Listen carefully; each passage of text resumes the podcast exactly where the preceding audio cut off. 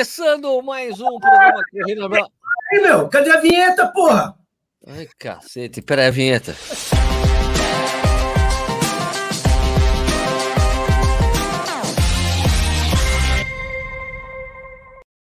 Finalmente alguém que fez direitinho o que a gente pediu. Oh, você viu? Um negócio. É nóis, oh, quando eu começar a falar, você tem que interromper e pedir a vinheta. O cara fez direitinho. Bom, está começando mais um Corrida no Ar ao vivo. Hoje é dia 23 de junho, são é, 8 horas e 31 minutos. A gente está começando atrasado por causa do nicho, como sempre. Né? Ah, é, eu... Sempre assim. sempre assim. Vocês estão com frio aí. Ah, Hoje a gente vai trocar uma ideia com o José Carlos Fernando, mais conhecido como professor Zeca da Zetrec, assessoria esportiva aqui de São Paulo. Mas antes da gente começar a falar isso, deixa eu lembrar, a gente tem dois podcasts, né? Tem o, o Corredores Sem Filtro, toda segunda-feira, às 6 horas da manhã, tá, tá, tá disponível para vocês no Spotify, qualquer agregador de podcast. E tem o Corrida no Ar ao vivo, que vai ao ar as, nas quintas-feiras, né? O dia depois desse aqui, desse ao vivo. Então, você pode ver pelo YouTube e pode escutar. A mesma coisa com o Corredores Sem Filtro. A gente também disponibiliza às 6 horas da manhã, tem um papo lá também, tá bom? Beleza? Então, por favor, se inscreva no canal, estamos chegando perto de 300 mil inscritos, pô, sensacional. O Zeca me conheceu, o canal era bem, tava bem no início. Bem no início, né, Zequinha? Mas... contando os negros na rua. Total, é, total. Era tudo mato, era tudo mato aqui. É, mas então, antes de falar com o Zeca, boa noite, Stuque. Tudo bem? Como é que você tá? Beleza? Fala, Sérgio. Boa noite, boa noite, Zeca. Prazerzão falar contigo. Boa noite, Nish. Boa noite a todos que nos assistem e nos ouvem. Ansioso para chegar meu dia de tomar aquela picada no braço. Vai chegar. Tomei hoje, mais. tomei hoje a vacina, velho. Ah! Você tá meio verde, né, velho? Tô vendo que Porra, você tá meio é, verde, não, meio. Não, não, é que eu sou filho de nordestino, eu viro calango, não viro jacaré. Não viro jacaré. boa, calango, mano. Nishi, boa, boa noite, Nishi, tudo bem? Boa noite, boa noite, Sérgio, boa noite, Vini, boa noite, Zeca, nosso especial convidado, falou em verde, o Zeca, apesar de ser corintiano, usa as cores Sim. verdes do Isso. seu manto aí, né? Já tomou vacina também, né, Zeca? Já matei as duas, já, já é, sou jacaré yes. completo. Profissional de educação física, profissional de saúde, tá certo. É isso aí, gente. Zeca, boa noite, cara. Tudo bem? Boa noite, Serginho. Boa noite, Vini. Boa noite, Nishi. Boa noite, pessoal que está assistindo. Estamos aí junto, vamos nessa. Vacinado, não escolhi vacina, o que tinha lá eu tomei. Fiquei ah. três dias fudido, mas só agora eu tô bem. Vamos que vamos. Ah, você tomou AstraZeneca, AstraZeneca a sua? Porra, meu, uma puta porrada no, na testa, velho. Três dias com febre, dor de cabeça, mas tudo bem. Ou seja, quer dizer que funcionou, né? Pessoal fala. Não, eu, eu tava achando que eu tava doente até, né? Eu falei, pô, essa merda não melhora mais. Bom, eu tomei Coronavac, então acho que amanhã eu vou treinar normal. Ainda bem. É, Coronavac não dá nada. Tá ótimo. Então, é, antes é, da gente começar aqui, lembrar vocês que estão assistindo a gente ao vivo, você pode fazer qualquer pergunta para nós aqui, pergunta pro, pro, principalmente para o nosso convidado, Zeca. Enquanto vocês vão falando da onde vocês estão nos assistindo, que é uma tradição aqui no canal, a gente vai fazer a outra tradição no canal. Enquanto vocês estão eh, fazendo essa tradição, a gente mostra a tradição que é o que a gente está tomando nesse momento, né? Vamos começar com o Stuque. Qual que é o que você está bebendo, Bom, Vinícius Stuque? Estou bebendo um presente que eu ganhei, presente Dia dos Namorados da minha esposa. Olha que bonitinho, ó. Olha lá. Hum, blanche, bush. Tem, tem, um moleque mijando aqui, velho. Aquele moleque que tem na Bélgica, é, aquela o, estátua, o, o Manequim. Manequim isso. É. Olha ele aqui, ó, mijando, ó. Parece Aí, eu. É. Prova, seu Isso quer dizer que a, a cerveja, a cerveja deve ser mijo mesmo, né? Aquela coisa que o pessoal fala, então. É. Você sabe que tem uma piada de belga para alemão? Você já viu essa piada aí? Não. A piada do belga para o alemão é o seguinte: aquele elefantinho que é o símbolo da Delirium, que talvez seja a cerveja, uma das mais famosas da, da, da Alemanha. Aí ele mostra o elefantinho bebendo um balde escrito cerveja belga. E ele mijando num balde escrito cerveja alemã. É uma piada entre eles, né? que eles se sacaneiam, entendeu? Ah, muito bom, muito bom. Show de bola, tamo aí. Nishi, e você, tá bebendo o quê? Oh, eu, tô, eu também tô com um presentinho aqui, ganhei do meu namorado, Vinícius Stuck, aqui, ah, ó. Você é engraçadinho. Aê! Ele trouxe aqui, ó, boleta russa, IPA, Indian Pale Ale, aqui, uma maravilha, cerveja, no mínimo ela é bonita, olha, olha, olha que Bonita é. Olha que coisa fofa. Pra, pra, quem não lembra dessa cerveja, Nishi, essa foi aquela que o Sérgio, quando abriu, derrubou lá pra dar a bancada toda aí. Nossa, é, é mano. Essa, essa a minha tá inteira, tá inteira, bonitinha. Eu sei abrir, eu sou cervejeiro, não, tá? Eu sou... sou que nem o Sérgio, não. Sou da raça. Bom, ó, eu tô tomando, eu tomei, eu, eu tô naquela política de comprar cerveja que quando tá com preço barato, né, no, no mercado, né? Então, tava dois reais, eu comprei a Mistel. Pô, Puro malte, dois contos é comigo mesmo. Dois a minha é muito mais barata, a minha saiu de, de grátis, tá, Sérgio?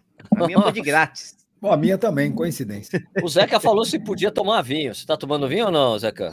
Tô tomando, eu não peguei a garrafa, tá aqui comigo, é um Carmené. Oh, que é Carmené. Eu gosto, eu gosto de tomar cerveja também, mas eu não costumo ter cerveja em casa. Então aí o Sérgio me pegou de surpresa e falou: ah, vai no vinho mesmo que eu tenho aqui, vamos que vamos. Camené é aquele vinho que não tem gosto de nada, né? Você não combina com nenhuma carne, com nenhuma comida. Não, Só não é combina é assim, com a gente beber mesmo. Não é, é assim, pô, não é. É verdade, assim, quem, gosta, quem, não, quem gosta de vinho sabe disso. O Camené é meio que você, você não sabe onde, com que você tem que coordenar, né? Tal. É chilena, é uma uva chilena, né? Quer dizer, não é exatamente chilena, mas ela foi desenvolvida pelos chilenos, a Carmené. Olha, tem um tal de Fredson Costa aqui. Será que é o próprio Fredson Costa? Tá Ó, oh, Fredson, bonitão. Gente Será? boa pra caramba. Oh. Grande Fredson. Grande Fredson. Aí. Bom, Zé, então você, você não é mais calouro aqui no Corrida no Ar, porque você participou do, do especial da Conrads com a gente. É Mas aí era falando só de Conrads, falando só de histórias de Conrads, e daí é legal para as pessoas que não conhecem você você se apresentar, né? Então vou fazer aquela pergunta, faz tempo que eu não faço isso, né? Aquela pergunta é. Marília Gabriela, né? Zeca por Zeca, quem é você, Zeca? Explica para as pessoas aí. Puta caceta, isso é foda, viu? Porque assim, tem... Primeiro você é traidor do movimento voleibozeiros do Brasil, né? Porque você traiu o voleibol e foi para correr. Não, traí não, fui mandado embora, né? Eu, eu era jogador de vôlei. era jogador de vôlei e tal. É, fui campeão paulista de voleibol tal. Só que aí a galera cresceu, a rede subiu e eu fiquei, né? Eu tenho 1,77m. Porra, é sacanagem, né? Só líbero aí... mesmo. Hoje em dia é só líbero. É, então, na, na, época que eu jogava nem existia o Libre, eu era levantador e tal. Mas aí, puta, aí comecei a perder espaço pra caramba tal. E aí eu. E aí entrou também no esquema de eu começar a fazer faculdade e tal. E aí eu fui, larguei, larguei o voleibol. Mas o que eu acho que é um tesão disso tudo é que é, meu, eu sou do esporte desde os 9 anos de idade, 8 anos de idade, né? E as regras do jogo, é, de todos os jogos, né? Tanto os individuais quanto os coletivos, é, tá nesse convívio como atleta e depois como treinador, eu acho que me dá uma vantagem do caramba, assim, perto da, da, do, das pessoas que se formam, das pessoas que têm uma visão só, eu fui para maratona, depois fui para ultramaratona, então essa, essa visão ampla que você tem do esporte, de saber o que as pessoas estão passando por trás dele, eu acho que é um dos grandes segredos que eu trago, assim, dessa, na, na, na experiência que eu tenho, entendeu? Aí são 27 anos de Zé Trek, eu fui, eu fui eu fui depois só eu fui isso, treinador só, de natação. É, só 27 anos, gente. Eu fui treinador de natação, eu tive alguns atletas campeão paulista, campeão brasileiro tal. Depois eu montei a Zetrec, né, em 94. Agora ela está fazendo 27 anos. E aí a gente tem uma história dentro da assessoria que é bonita pra caramba, bacana, com vitórias, com, com, com aprendizados, com porrada na cabeça, né? É, e, e, que a gente traz até hoje, agora com a pandemia, foi a última, né? Que foi quase que um nocaute. mas, Porra. Mas que também a gente é, que a gente leva agora para frente e vamos com cabeça nova, cabeça boa. E agora na minha na minha vida vem um outro lance que eu sempre quis fazer, que foi que foi me doar um pouquinho para o lado da academia, né? Então eu estou fazendo mestrado na USP, então tem todo um, um, lance que eu sempre eu sempre trouxe paralelo comigo, né? Eu sou formado em duas faculdades, estou fazendo uma terceira, tenho cinco especializações e agora eu é entrei eu no, mestrado para. Eu ia falar isso, você, eu ia falar isso, Zeca. Você é um dos caras, dos treinadores que eu conheço que é mais estudado, assim, que estudou mais, assim, tipo de dessas suas formações e de busca, busca de informação, de estudar. De todos os treinadores que eu conheço, eu acho que você é o cara que tem mais, mais, é, mais diploma, velho. É, eu, tenho, eu acho que eu sou mesmo. É, tem, muita gente, tem muito treinador que eu conheço que eles são mais, eles foram mais específicos, né? Então eles foram para fazer os cursos da IAAF, nível 1, 2, 3, 4 tal. Eu nunca me preocupei em fazer muito esses tipos de curso, apesar de gostar, porque, sei lá, minha pegada é um pouco outra, sabe, Serginho? Eu, eu sempre, por exemplo, quando as pessoas eram muito técnicos de corrida, eu gostava mais de trabalhar a fisiologia do treino, entendeu? Eu, eu trabalho mais do que vem por trás do treino e que eu sei que dão certo, né? Depois, enquanto as pessoas são muito técnicas com o atleta, eu preferi fazer o lado da psicologia, fiz o lado do coaching. Então, eu, agora eu junto tudo isso e eu sinto, sinceramente, que eu tenho muito mais vantagem em cima disso, entendeu? Quando, quando o atleta é, é, é, é ele entende que ele tem um cara que é um parceiro dele e que sabe algumas coisas que ele não sabe, é, nossa, tem tudo para dar certo, você entendeu? Então é, é, uma pegada um pouco diferente. Eu tento levar numa pegada diferente, mas eu sempre curti estudar, assim, sempre curti estar atualizado com o que vem acontecendo. E no próprio mestrado eu vejo gente lá que é o cara que saiu da formação, já entra no mestrado, é um cara totalmente acadêmico. E eu não sou esse cara totalmente acadêmico, eu sou o cara do, uhum. da pista, sou o cara da piscina, sou o cara. Então eu estou tentando, dentro do meu, do, do meu estudo de mestrado, trazer um pouco de como a gente pesquisa isso para depois trazer para o treinador e falar, olha, cara, isso aqui dá certo assim, assim, assim. Agora você monta teu treino ali e faz alguma coisa para esse cara melhorar ali, porque é ali que você vai levar vantagem. Então, acho que é, é uma coisa gostosa, né? É um, sei lá, alguma coisa que eu vou levar da vida aqui que, que vai ajudar as pessoas. Né?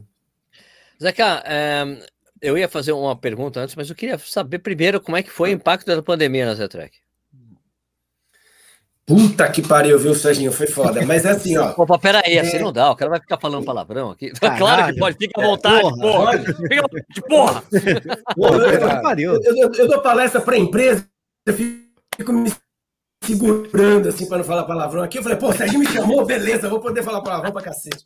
Tá liberado. Pode ficar, então, assim, à vontade. e, né? Quando a pandemia chegou, eu tive. Até hoje, hoje eu dei uma palestra lá por quinto ano da USP, o pessoal da USP que está se formando, e eu falei um pouco disso, né? Quando, é, é, agora, vocês viram, né? A educação física agora é um profissional de saúde, né? As pessoas são, é, são o profissional de educação física é considerado um profissional de saúde. É, atividade física em São Paulo é considerada como uma atividade essencial. Então, olha só, é, tem vários benefícios que o profissional de educação física teve por conta dessa pandemia. Só que é, é, muito mais, é muito fácil falar, ah, legal, sou profissional de saúde, vou tomar vacina antes, né? Mas, cara, e o que, que você tem que dar de volta? Você entendeu? Então, eu acho que em cima disso tem uma baita responsabilidade que é você oferecer o que você tem de melhor para as pessoas, né? Já que você tem essa nessa classe diferenciada, né, de profissional da saúde, o que, que você oferece de volta? Então, quando começou a pandemia, a minha maior preocupação foi tentar entender tudo dessa porra dessa doença.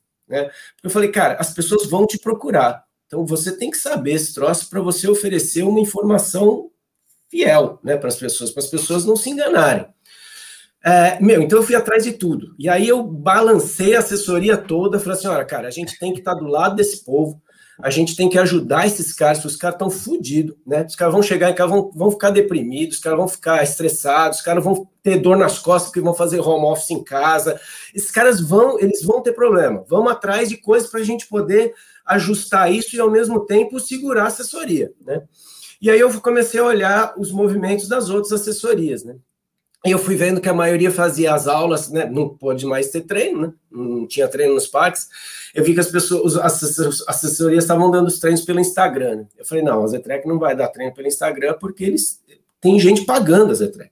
Né? E eu acho uma falta de respeito você abrir uma, uma aula para 500 pessoas e você tem lá junto com o seu aluno. Eu falei, não, não, vamos fazer. A gente fez um canal fechado, colocou a, os, os treinos nos mesmos horários que a gente fazia a gente colocou os treinos online nos mesmos horários, para as pessoas continuarem com aquele hábito de acordar nos mesmos horários, fazer os treinos mais ou menos adaptados e tal. E isso era uma das orientações que a gente passava. Falar, galera, olha, meu, a rotina tem que ser mantida, você tem que acordar mais ou menos no mesmo horário, fazer o que você fazia, tá, tá, tá, se ajustar dentro de casa para um hábito que você tinha fora dela. E aí a gente foi fazendo isso. Então a gente fechou as aulas, colocou todas as aulas fechadas nos mesmos horários. Começamos a fazer um desafio atrás do outro. Então, é, a gente começou a notar que os, os alunos sentiam falta dos professores, né? Então, a gente fez um desafio onde todo dia da semana entrava um professor com um exercício diferente, então, segunda era eu, terça era o outro professor, quarto outro, quinto outro, sexto outro. E aí os alunos tinham que ir somando os exercícios e fazendo na sexta-feira, tinha que fazer os exercícios de todos os professores. O cara conseguiu fazer aquilo, ele ganhava uma medalha digital, né, uma medalha virtual. Ah, e, e, a gente mandava para o cara, o cara postava, pô, consegui o desafio da semana tal. Porque a gente viu que com isso as pessoas ficavam ligadas na gente, né? E a gente começou a ter um movimento de comunicação entre a assessoria e essas pessoas. Então a gente começou a criar. Então cada semana era um desafio diferente. Os professores que não deram uma semana davam um outro. A gente mudava uma semana só de perna, outra semana só de braço, outra só de core e assim ia, né? Porque começou a demorar a porra da, da pandemia. A gente não tinha o que fazer. Gastou todos os músculos. É. Né? Não, chega uma hora que eu chego, cheguei para os professores e falei assim, galera, fudeu, e agora? O que a gente faz? Né? Não tenho mais ideia. Né? o nariz, orelha, vamos fortalecer o quê? Unha? Porra, então, quer dizer, Ai, teve isso. Né? Depois a gente começou a criar lives, né? O Serginho participou de uma delas, inclusive. É, porque qual era a ideia? Era trazer, no começo, começou a trazer ideias é, ou trazer informação fidedigna para esses caras. Então, eu comecei trazendo uma médica, né, que é a doutora Luciana, que é do Einstein e tal, ela, ela é uma cardiologista que trabalha com atleta, então, pô, como é que é esse negócio da pandemia aí com o atleta, né? Tinha, começou a morrer um atleta ou outro, depois de ter tido é, Covid, falei, porra, explica aí, né? Chamei ela, aí chamei uma nutricionista, para falar da dieta, o que o cara tem que ajustar na pandemia. Então, todo o tema principal era a pandemia, e aí dentro da pandemia era o que, que as pessoas podiam fazer quanto à dieta, quanto a, a, aos cuidados com a saúde, a fisioterapia, né? Então chamei lá o Ferrari, que é o cara da, da clínica Move, para falar sobre o cara tá em casa, como é que ele senta, como é que essas coisas todas, né? E aí, pô, eu comecei a mesclar com atletas, né? Então chamei o Zé João, chamei a Vitória, que é do, do triatlon, que vai competir lá a, em Tóquio. É, aí comecei a chamar o Serginho, comecei a chamar os caras assim que estão envolvidos com o esporte, né? Estão envolvidos com a corrida ou com o triatlo e que também estão sofrendo a mesma porrada, né? Então a gente começou a variar e eu fui fazendo esse tipo de ação. Aí gente, eu comecei a fazer uma análise na assessoria de, dos impactos, né? Onde a gente está perdendo aluno, como, por quê e tal. Então é muito, foi muito legal, assim, porque a gente viu quem, quem saía da assessoria na, na, no começo da, da pandemia. Saiu o cara que trabalhava para ele, né? O consultor, esse cara que, meu, não tem de onde tirar, então o cara começa a ficar com medo, né? Então esse cara, eu sabia que eu ia perder, mas eu tentei manter um contato com ele ali. Aí um outro, uma, um outro pessoal que eu, que eu senti que eu perdi era o das empresas, porque existia um hábito de o cara ir para a empresa, treinar num lugar perto da empresa, ah. depois voltar para casa. Ele fugia do trânsito e tal. Esse cara não estava mais indo para a empresa. Então ele ou não treinava mais por medo, né? E no começo da pandemia tinha muito medo, as pessoas não sabiam, ficavam em casa mesmo recolhidas, né? Ou então ele treinava no, na, perto da casa dele e tal. Então eu comecei a fazer essa análise. E eu comecei a ver também muita gente que não queria treinar, não iria treinar, mas queria continuar pagando assessoria. Por dois motivos. Porque ele era o ponto de, de, de, de, de relacionamento que ele tinha online, que era a gente começou a criar.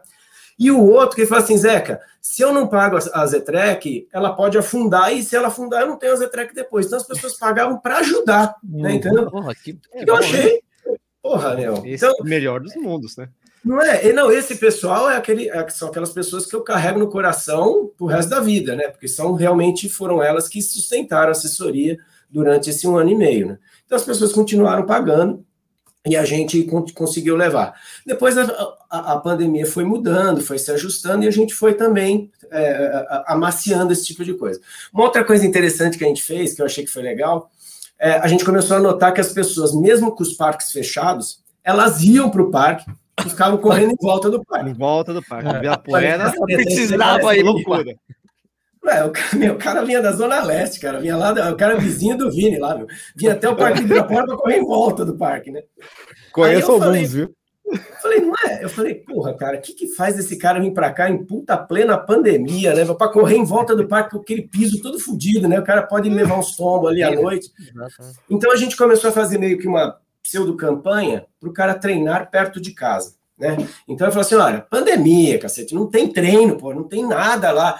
E aí então a gente começou a criar rotas nos bairros, para as pessoas ficarem nos bairros deles fazendo as rotas que a gente montava, né? A gente começou a criar rotas nos bairros, as pessoas começaram a fazer por lá, tal, e começaram a entrar numa conscientização de treino solitário mesmo, de treino individual. E aí ele fazia então aulas online, começava a casar com os treinos das planilhas para eles fazerem sozinhos e a coisa começou a andar, ganhar um corpo, né? E aí a gente foi, então a gente foi. Era desafio, era a gente foi começando a trabalhar com tudo isso que desgastava pra cacete a assessoria, né? Porque era, era, um, era uma função criativa muito grande e assim, uma atrás da outra, né? Mas tudo bem, a gente conseguiu passar por um monte de, de, de, de problema, a gente viu aí, chegou numa linha que não saiu mais aluno, ficou ali e tal a gente perdeu aí uns 20% da nossa, da nossa arrecadação, porque a gente fez ajustes com as empresas, então a gente tem as, algumas empresas, nessas empresas a gente fez alguns ajustes, diminuiu o valor que elas pagavam, porque as pessoas não estavam frequentando com tanta é, assiduidade, né? Então a gente uhum. fez esses ajustes e, e ok, deu para passar bem. Né? E agora, com esse, a volta dos parques, mesmo que em horários um pouco ajustados, né? a turma da noite, por exemplo, treina ainda nas praças fora dos parques, não treinam dentro dos parques, eles estão fechados. Né? Então, a gente está fazendo alguns, algumas outras ações, né? então a gente criou as corridas virtuais da equipe, mas essas corridas virtuais, para nós, elas estão muito dentro de, uma, de, um, de um direcionamento posicionamento metodológico, né? A Zetrec ela segue uma metodologia, né? A gente criou uma metodologia lá, né, para trás e vem ajustando essa metodologia conforme muda, conforme a educação física cresce, né? Então a gente colocou atividades funcionais que antigamente não tinha e fomos, fomos né, melhorando. E aí a gente começou a, a colocar, a gente todo, todo treino que eu faço, principalmente para o pessoal que é avançado, né, o pessoal que faz maratona, ultramaratona, ou que já corre com volume de treino maior, a gente cria indicadores durante o ano. Né? Então, ó, nesse mês aqui você tem que estar tá assim, no outro mês de lá você tem que estar tá assado tal, e a gente vai criando essa, essa, esses indicadores durante o ano. E a gente casou esses indicadores com uma prova que era uma prova virtual. A gente também sentiu que as pessoas estavam querendo ajudar as outras, né? Poxa, eu estou aqui, eu trabalho no Banco Itaú, recebo meu salário normalmente, trabalho em casa e tal, e tem um monte de gente fodida aí, né? Então, pô, como é que eu posso ajudar essas pessoas? Então, nas corridas virtuais, a gente fez uma, um escape para uma parte dessa grana aí para algum, alguma instituição pequena, a gente foi atrás de instituição pequena, de preferência de corredores, né, que ajudassem crianças que estavam começando a correr, e a gente pegou uma lá na uma vila pequenininha tal, e que tem um, corredor lá que, que faz um trabalho com as crianças, então a gente ajuda ele em todas as nossas corridas virtuais. Né? Então a gente casou algumas coisas do lado técnico com o lado emocional das pessoas. Né? Então esse, essa, eu acho que essa jogada do, do, do físico e emocional sempre foi um forte da Zetrec, e a gente conseguiu, com isso, é, conter um pouco mais as pessoas, e mais do que isso, as pessoas que resolveram ficar, elas estão, elas estão satisfeitas, né, com a equipe, com o que a gente fez e tal. Então a gente fez um circuito de corrida agora, no segundo semestre a gente vai fazer o circuito de triatlon, que é separado da corrida, antigamente estava junto, agora vai separar, porque as datas de objetivos do Kim, que é o nosso treinador de, de triatlon, são diferentes dos nossos da corrida, então a gente criou um circuito só para ele e tal. Então a gente vai trabalhando junto para que as pessoas se sintam sempre com alguma coisa, né? Estão sempre ali, porra, criaram uma coisa ali, ó, os caras estão estão aparecendo com algumas coisas, tal. Então é correr atrás do rabo, né, velho? Ah, trabalhou, hein? Trabalhou. Cara, perguntas aí. Pergunta, senão eu não vou parar de perguntar coisas pro Zeca. É, da live que eu fiz com ele, acabou. Vai ter que acabar, mas a gente não parava de falar aí. Ah, imagina, vocês dois juntos aí, pelo amor de Deus, né? Junta Sérgio com Zeca, Sérgio com. Nossa Senhora. Eu tenho uma pergunta. começar, Vini? Quero, tem uma aqui. Ô, Zeca, o que, que o atleta Zeca ensinou ou passou de mensagem para o professor Zeca? Puta, isso é uma pergunta legal, viu, Vini? Fala, fala. Não, não, é o que, é... o que você tirou de proveito de tudo isso aí, da tua experiência como, como atleta lá? Isso é uma pergunta legal, sabe por quê? Antes de você é... falar, você podia falar todas as provas que você já correu, Zeca, para as pessoas Nossa, entenderem. Porque todas às vezes o dá. cara não, não. Dá um resuminho aí. Um... Não, mas é, é porque a gente falam, não, porque... Não é muito, assim, porque o que eu digo assim, assim que não é muito. O Zeca faz parte de um grupo seleto de treinadores que corre um monte de prova. Tem alguns que não correm, algumas, tem os que correm um monte, o Zeca faz parte desse grupo que corre um monte de prova, né? Então você podia fazer um resuminho aí, Zeca, de algumas coisas. Ah, bom, é assim, eu, eu, eu fui sempre me especializando nas provas de maratona. Até fui carregado, fui empurrado para a maratona, porque o meu antigo sócio lá, quando a gente abriu a Zetrek, fazia que você precisa saber, tem, você precisa fazer maratona, porque porra, você precisa saber o que, que o cara sente lá no quilômetro 32 e 34 e tal tá bom, vamos treinar e tal. E aí, lógico que eu fiz uma puta cagada na primeira maratona, só me ferrei e tal. É, aquelas cagadas que todo mundo faz assim quando começa a fazer, né, a primeira prova e tal. Me empolguei, tava treinando, eu treinava às vezes no Pinheiros, olha que eu era sócio do Pinheiros, treinava na pista lá e virando 4,50, 4,40, 4,50. Eu falei, caraca, eu tinha planejado de fazer a prova 5,30 de média. Falei, sair ali 5, 4,58, 5, 4,55. Falei, eu vou a 5 e foda-se. Tá fácil, tá fácil. fui a 5, colei com umas meninas lá com cara de atleta, lá, as meninas patrocinadas, Unimed e tal. Falei, porra, é nessa aqui que eu vou, né? Já fui até o 28. 28 eu vi as meninas.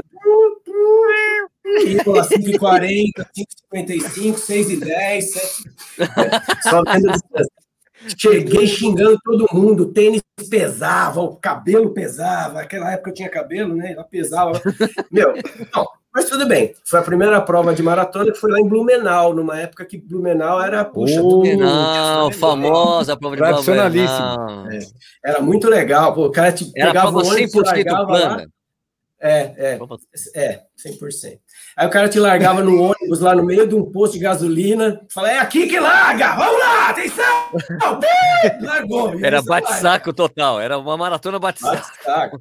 Mas era legal, sabe? Aí então foi a primeira que eu fiz em 94. Aí foi, aí foram, de lá para cá foram oito Nova Yorks, é, teve duas é, Paris, duas é, Berlim, é, duas Amsterdã, é, teve das majors, eu só não fiz Boston e não fiz é, Tóquio e não fiz Londres. O resto eu fiz Chicago, fiz duas. É, então, e aí foi, né? E aí várias aí pelo mundo, aqui no Brasil. São Paulo eu já perdi a conta. Acho que eu, eu fiz a primeira maratona de São Paulo, eu estava nela. Quando largava do estádio do Pacaembu. Quando largava do estádio do Pacaembu. Largava do Pacaembu, isso, isso. Subir Sumaré do Maluf, putz, aquela prova foi foda. E fiz aquela prova de, da rodovia dos Bandeirantes. Ah, dos Bandeirantes. Você fez a extensão da Bandeirantes, putz. Clássica. Que não Nunca tinha uma sombra na vida.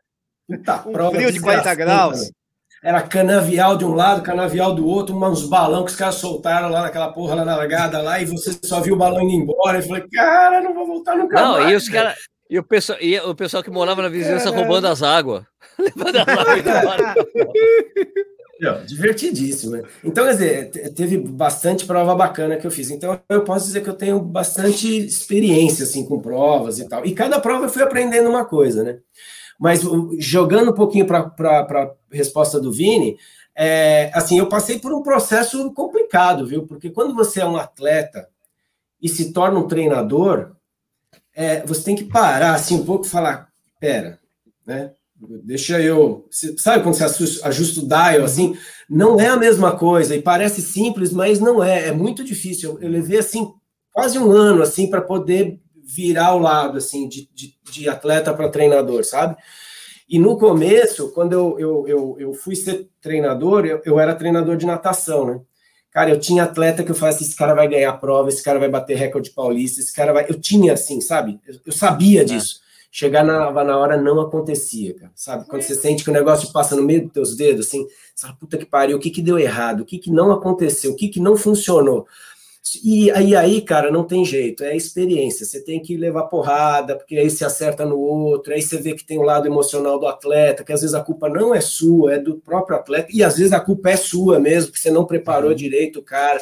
A natação é um, é um esporte muito mais difícil que a corrida, assim, ele, são detalhes, a uhum. técnica influencia técnica. demais.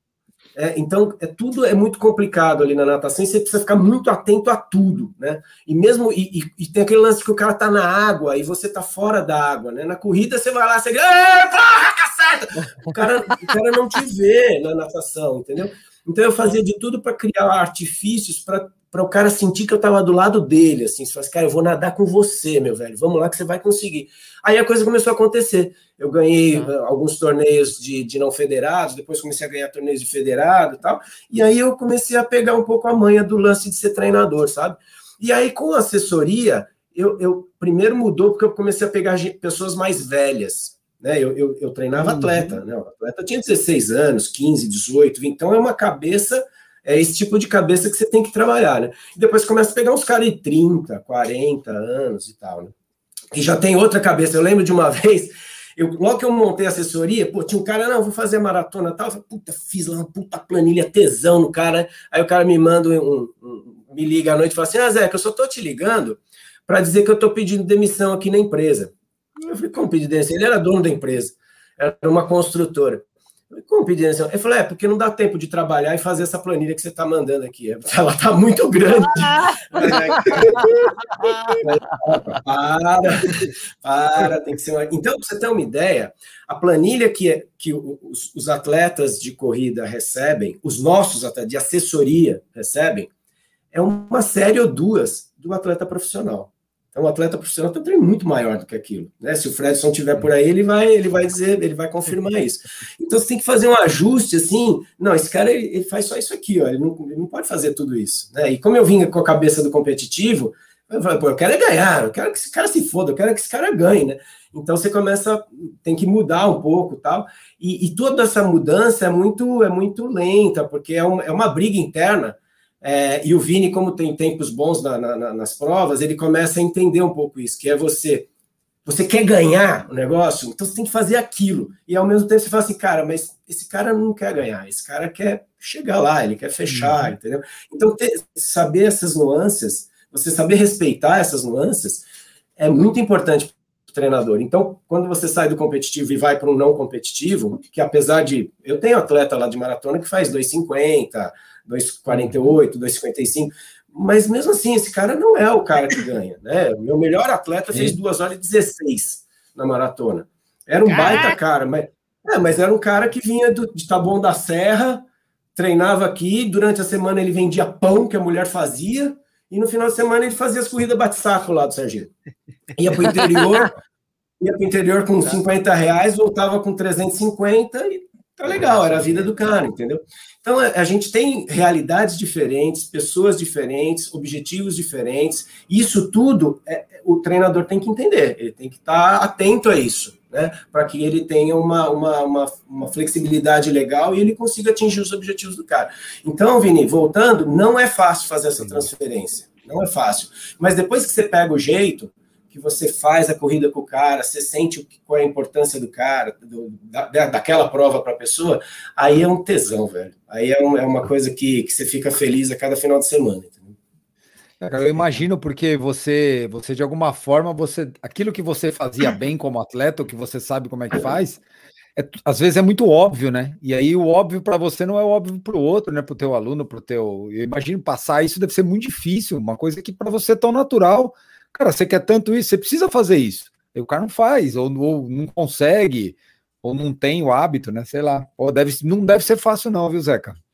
Deve ser é, bem não, é difícil, é Mas, mas o lance é assim: eu tenho um lance que é você. Primeiro você tem que se colocar na cabeça do cara. Entendeu? Então, a, a primeira uhum. coisa que eu falo é assim: tá bom, quem é o Vini? Ah, o Vini é um cara assim, assim, ele tem o trabalho dele, ele tem, ele corre tanto, ele, ele faz assim. Eu tento entender a forma de pensamento que você tem. E aí, depois uhum. disso, eu começo a trocar com você. Falar, ah, Vini, ó, pô, eu, eu vi que ah. você fez ali, pô, por que, você não ajusta ali e tal? Aí você fala, é, pô, é mesmo, dá para ajustar. Então aí você consegue começar a entender, né? É, mas é difícil mesmo, porque da mesma forma que você tem um objetivo, o nicho tem outro. E aí eu tenho que entrar na cabeça do nicho. Aí eu falo, pô, nicho, então é, olha, o que, que você quer e tal, entendeu? Eu tenho um exemplo interessante, cara, que a gente, às vezes a gente faz as coisas sem querer, né? Uma, teve uma prova que estava sendo feita lá no, no Jockey. E aí eu tinha um negócio de patrocinador, eu tinha que ir lá na porra da cabine do patrocinador, tirar foto com não sei o que, voltar, aquela puta de loucura, né?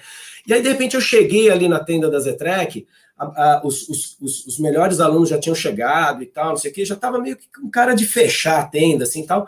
Aí um treinador meu falou assim: Zeca, a Regininha não chegou ainda. A Regininha, uma menina baixinha assim, era gordinha, e ela tava fazendo a porra da meia maratona, porque era importante para ela fazer a meia maratona. E ela corria devagarinho. Falei, opa, ninguém desmonta porra nenhuma aí, fica aí com esse troço aí que eu vou lá ver procurar a Regininha, né? Aí eu entrei Lógico. na prova de novo, ainda tava chegando a turma. Meu, aí encontra a Regininha. Veio ela correndo, atrás vinha o cataosso, sabe o ah, a, é, é, o caminhão da, o caminhão do caminhão do recolhe, o recolhe, o recolhe. Sim, recolhe. sim, sim. E aqui em São Paulo era uma, era uma ambulância, né? Então tava uhum. todo mundo brincando, tal. Essa menina chorava, velho.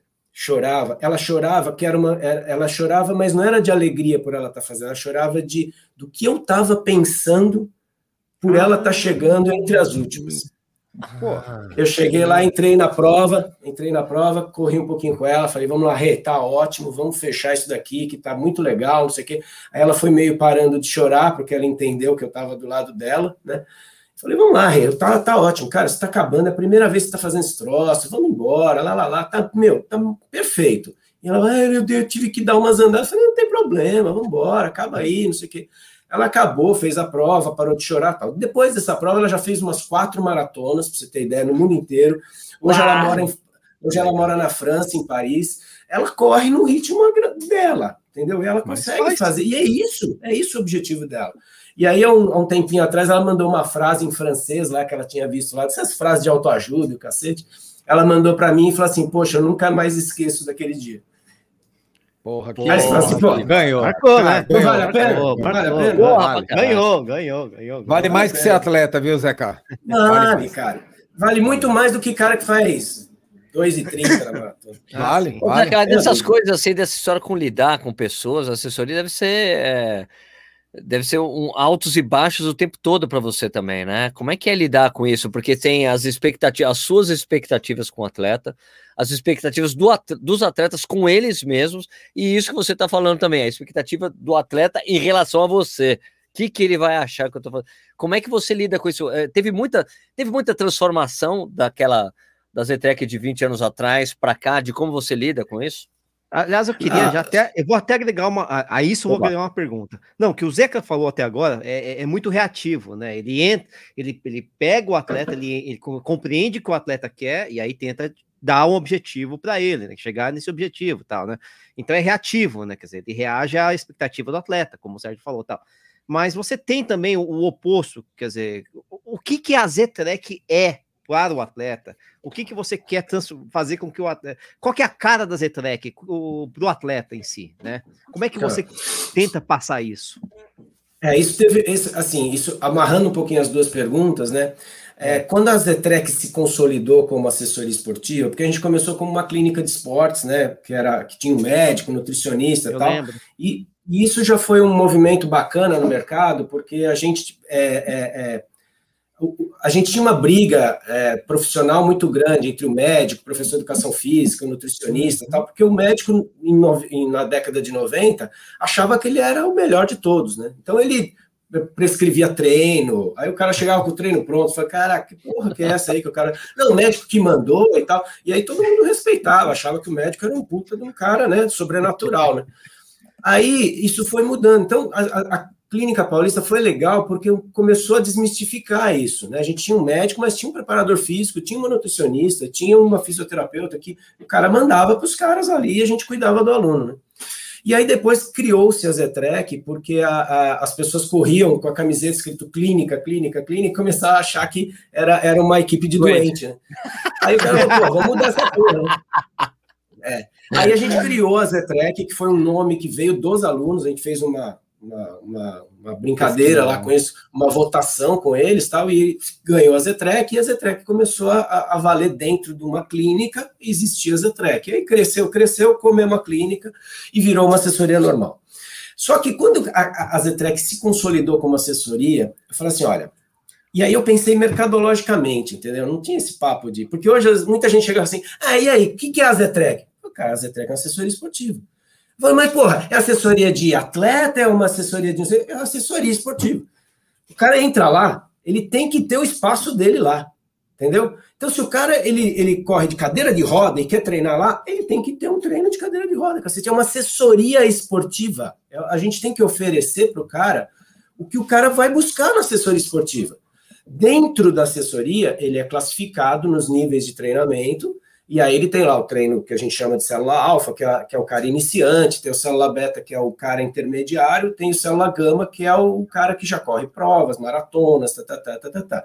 Cada uma tem uma característica de treino diferente, é, e o cara vai lá e treina. Então, quer dizer, a, a equipe célula gama é a minha equipe é um cara que treina com Training Peaks, com plataforma de treino, que eu fico aqui analisando os treinos, ele pode treinar de qualquer lugar do mundo, ele faz uhum. a maratona, ultramaratona, eu faço aqui os ciclos de treinamento para cada prova e as pessoas seguem o ciclo de treinamento, então quatro, seis meses antes ele já sabe quais os longos que ele vai fazer até a prova, lógico que isso pode ser mudado, mas isso faz parte de uma personalização, então quer dizer, o Vini liga para a Zeca, fudeu, machuquei, não sei o quê. Fala, opa, para tudo, tira, esquece essa planilha aí, vamos começar a recuperar aqui. Aí eu faço um outro trabalho, falo uhum. com o uhum. médico, falo com o nutricionista, falo com não sei o quê. Então eu vou ajustando tudo isso de uma forma mais particular. Mas a assessoria, ela tem que ter essa função. Ela não pode só aceitar atleta, né? Senão não é uma assessoria, ela é um, ela é um, um time de atletas, né? Então, quando a gente entendeu isso e trabalhou isso, o próximo passo foi, é, foi entrou o lance da cor, né? Então a gente tem uma cor verde, que é uma cor feita para nós, é, um, é uma cor Zetrek, é o verde Zetrek mesmo. Então a gente criou essa cor. O cara é corintiano. É, eu sou, eu sou corintiano.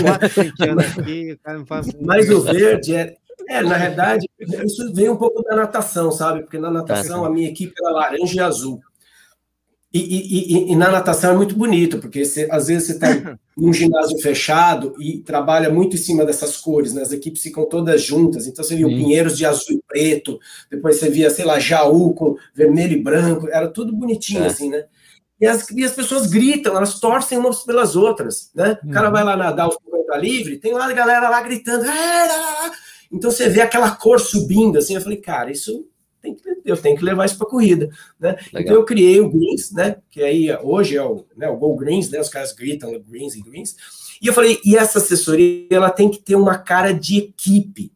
Ela não pode se autodestruir. Eu não posso ficar torcendo por Nishi quebrar o pé para ele se fuder na prova e eu ir lá e fazer a prova, entendeu? É, como a gente vê em algumas assessorias, né? Aquela, aquela competição interna e tal, um, um tá correndo igual o outro, quer ferrar com o outro. Tal. Meu, aqui não existe isso, velho. Aqui a gente, o cara vai correr com redes, eu mando mensagem para todo mundo, falo, galera, olha, entra lá na porra do negócio, assiste lá que a gente vai correr lá, não sei o quê. Quando a gente correu com redes a última vez, foi a coisa mais maravilhosa que teve, porque quando eu consegui acessar meu celular depois, tinha um monte de mensagem, cara, gente que tirava foto do, celu, do, do, do, do computador, mostrando a gente chegando, porque os caras transmitem Porra. direto. Legal. legal. Um monte de gente, e os caras ficavam fazendo conta, porque né, com rede você tem as, as, os tapetes, né? Que você vai passando. O cara oh, passou com tanto, ó, quem tá na frente agora é o Zeca, ó, oh, o Jorge passou ele. Ah, será que não sei o que tá, tá, tá, tá, com alguma coisa? Não, ele também. Não, ele melhorou, ele passou, não sei o que. Então os caras iam torcendo, sabe?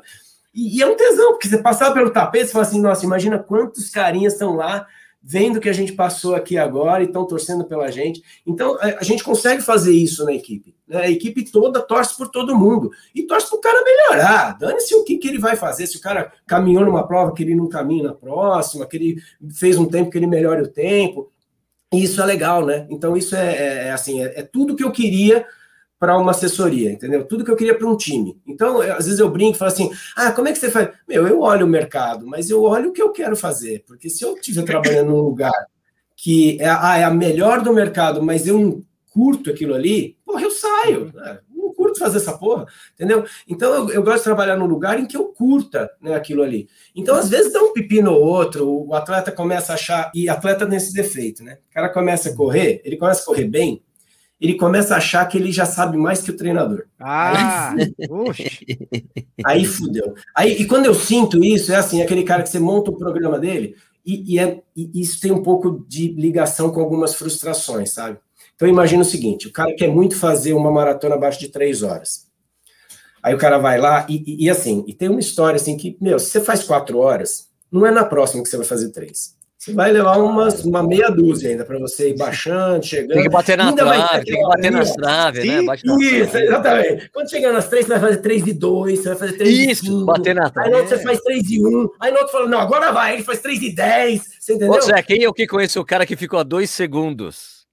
Eu também conheço. Ela fez 3 e 2, 2 segundos. Ah, conheço também. Lá do Não, banheiro, cara. banheirinho. Então, olha lá, o banheiro custou caro? Xixizinho que custou caro, né? Então é isso. Então, quer dizer, aí você vai falar, cara, calma, você tem que ter. Aí você vai vendo que o cara começa a treinar diferente, ele faz um treininho ali que não era aquilo que você tinha planejado, né? E agora, cara, antigamente ficava, porra, meu, você não fez, né? Agora fala assim, ah, você não fez, porra, se fudeu, né, cara? Então você não conseguiu fazer o treino ali, e agora? Como é que você vai fazer? Então, agora você muda ali, tá? Mas eu vou tirando o pé, sabe aquele negócio do. Se o cara Ah, começa a achar que ele uhum. sabe mais do que eu, falar, a responsabilidade é sua. Então eu já perdi alguns atletas na assessoria que foram treinar em outras e tal, porque é aquele lance legal, que o cara ele precisa de um outro treinador para ele respeitar, né? Então aí o cara vai, muda. Então já aconteceu isso na assessoria e puxa, tranquilo. Agora começou a ter uma leva de moleque mais novo, o cara que já me tem como uma referência dentro de um, de um programa de treinamento, aí começa, né? 2,50, 2,44, Aí vai, né? 2,51, aí começa a aparecer a galera, né?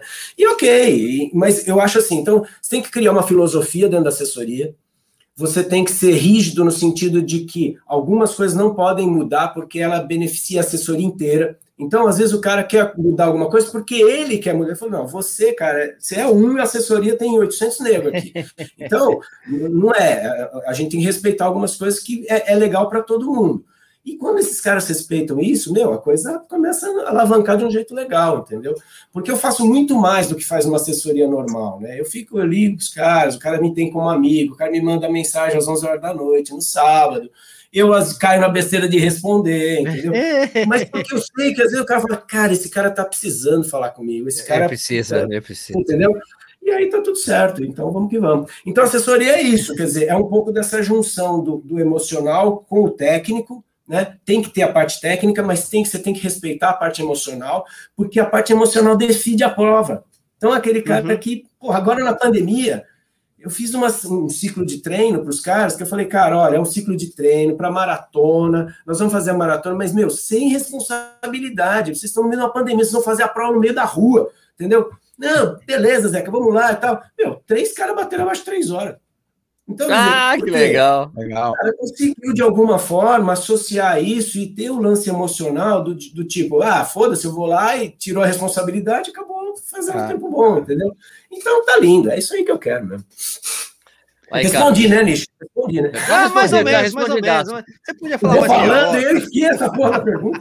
Não, foi Não, ótimo. acho- Não, tô brincando. Foi ótimo, foi ótimo. Acho, foi ótimo. acho que você deixou uma mensagem legal. Você acha que o maior ativo da assessoria é o clima que ela tem, né? Não é o aluno, que o aluno vai e volta, os professores vão e voltam, uns entram, outros saem, os- o dono, o sócio fica, mas o clima que ele, que ele tem da assessoria é o que fica, né? Eu tenho um caso aqui para contar de um amigo, que um, um dono de uma assessoria aqui perto da minha casa, que ele teve que mandar embora um aluno, cara, porque entrou um aluno na assessoria dele e o cara era um puta mala sem alça do cacete, era aqueles cara que Sim. quando começou a correr 21, achava que o cara que corria 5 não era fraco. Merda. Aí ele Ah. correu maratona, acha que o cara que corre 10 não presta.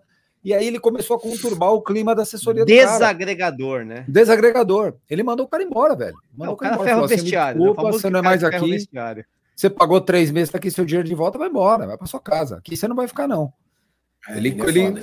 é, é zelar pelo clima do negócio, né, cara? Pelo amor de Deus, tá louco. Então, olha, você vê que é interessante, né? Eu tenho dois exemplos para isso, que é assim, primeiro, assim, qu- quando esse tipo de pessoa entra na Zetrec, ele já é ele já é absorvido pela equipe inteira, entendeu? O cara vê que ele não consegue criar muita asinha Não vai, né? É. Não consegue. a assessoria inteira, já, a gente conseguiu construir uma estrutura que todo mundo tem, tem uma visão única, né?